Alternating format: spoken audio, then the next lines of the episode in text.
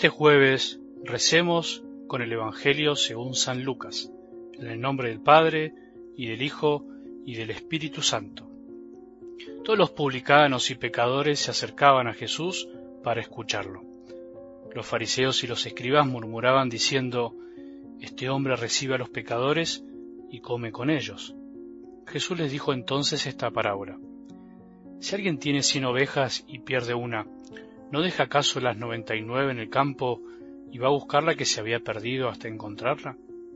Y cuando la encuentra, la carga sobre sus hombros lleno de alegría y al llegar a su casa llama a sus amigos y vecinos y les dice, Alégrense conmigo, porque encontré la oveja que se me había perdido. Les aseguro que de la misma manera habrá más alegría en el cielo por un pecador que se convierta que por noventa y nueve justos que no necesitan convertirse. Y les dijo también, si una mujer tiene diez dracmas y pierde una, ¿no enciende acaso la lámpara, barre la casa y busca con cuidado hasta encontrarla? Y cuando la encuentra llama a sus amigas y vecinas y les dice, alégrense conmigo porque encontré la dracma que se me había perdido. Les aseguro que de la misma manera se alegran los ángeles de Dios por un solo pecador que se convierte. Palabra del Señor.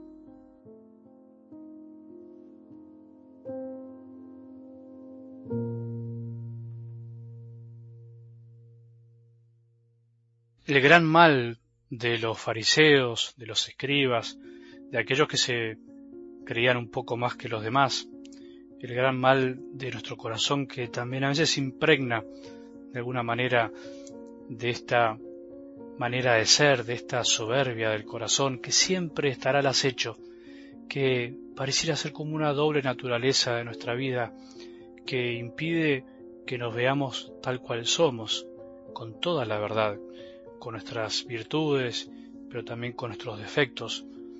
Esa soberbia del corazón es la que finalmente, como decíamos ayer, nos hace mirarnos distintos, nos hace creernos que por tener etiquetas distintas, por tener títulos, logros, diferencias sociales, diferencias de color de piel, diferencias de edad, nos hace mirarnos como personas que tenemos distinta superioridad.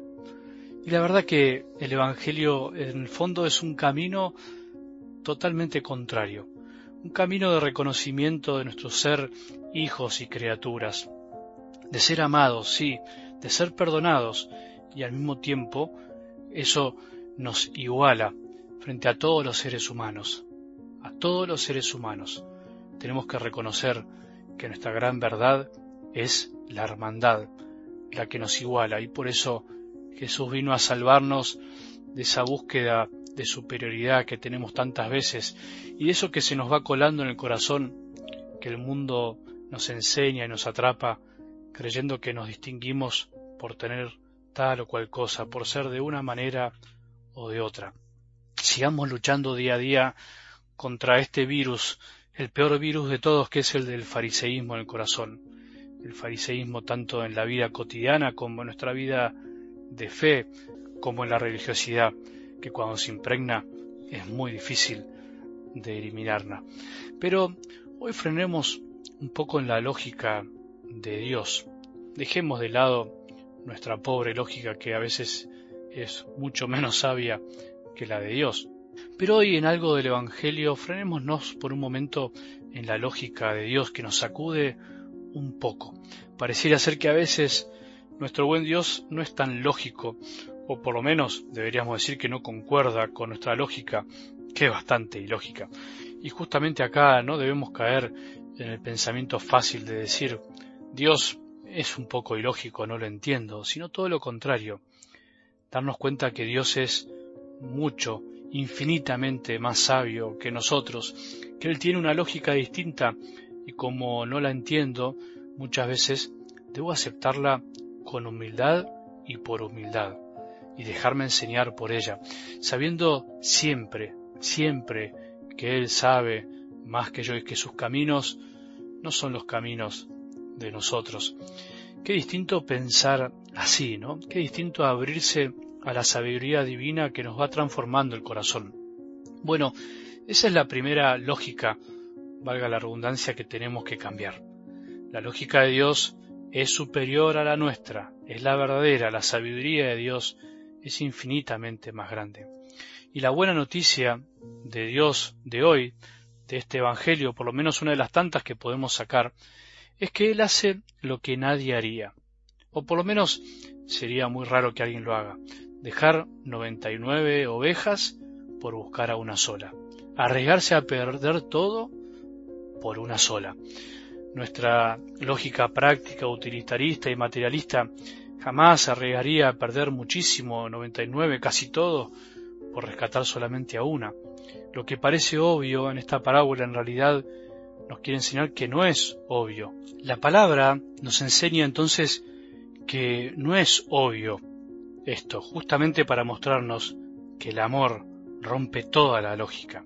El amor de Dios es tan grande es tan grande para con vos y para conmigo que supera la lógica de lo obvio que es para nosotros. Por eso debemos reconocer que no es obvio ser tan bueno, tan misericordioso. Nuestra lógica humana busca muchas veces lo obvio, lo imaginable, y Dios nos enseña que lo inimaginable está en su corazón y está a la orden del día. Esa es la gran noticia del día de hoy. La escena del Evangelio de hoy es la de un Dios que recibe a los pecadores y come con ellos. Qué noticia más linda. Quiere decir que te recibe a vos, que me recibe a mí, que vino a comer con nosotros que somos pecadores, vino a recibirnos, vino a buscarnos. Quiere decir que la crítica más dura de estos fariseos para con Jesús fue en realidad el elogio más grande que le podrían haber hecho. Él come con los pecadores, come con nosotros. Nuestro Señor vino dejó todo para buscar a todos, porque todos somos ovejas perdidas de algún modo, todos éramos ovejas perdidas. Si estás alejado de tu Padre, déjate encontrar. Si estás alejado de ese Dios que tanto amabas, déjate invitar a comer por Él una vez más, déjate perdonar. Hay más alegría en el cielo por un pecador que se arrepiente que por muchos que no necesitan convertirse. Si te cae mal que Dios sea tan bueno, cambia de mentalidad, animate a pensar como Él. Dios no es como nosotros pensamos. Bueno, y si Dios te recibe a vos y a mí, si come con nosotros, ¿cómo no vamos a ser capaces nosotros de comer con otros que no nos caen tan bien o que diferimos en nuestra manera de pensar o que incluso no podemos creer que se estén acercando a Dios? Tratemos de cambiar de mentalidad para que así cambien nuestras actitudes y nuestro corazón.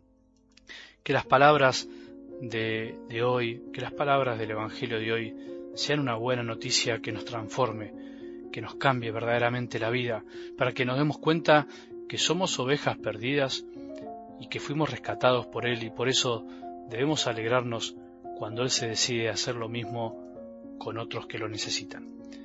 Que tengamos un buen día y que la bendición de Dios, que es Padre misericordioso, Hijo y Espíritu Santo, descienda sobre nuestros corazones y permanezca para siempre.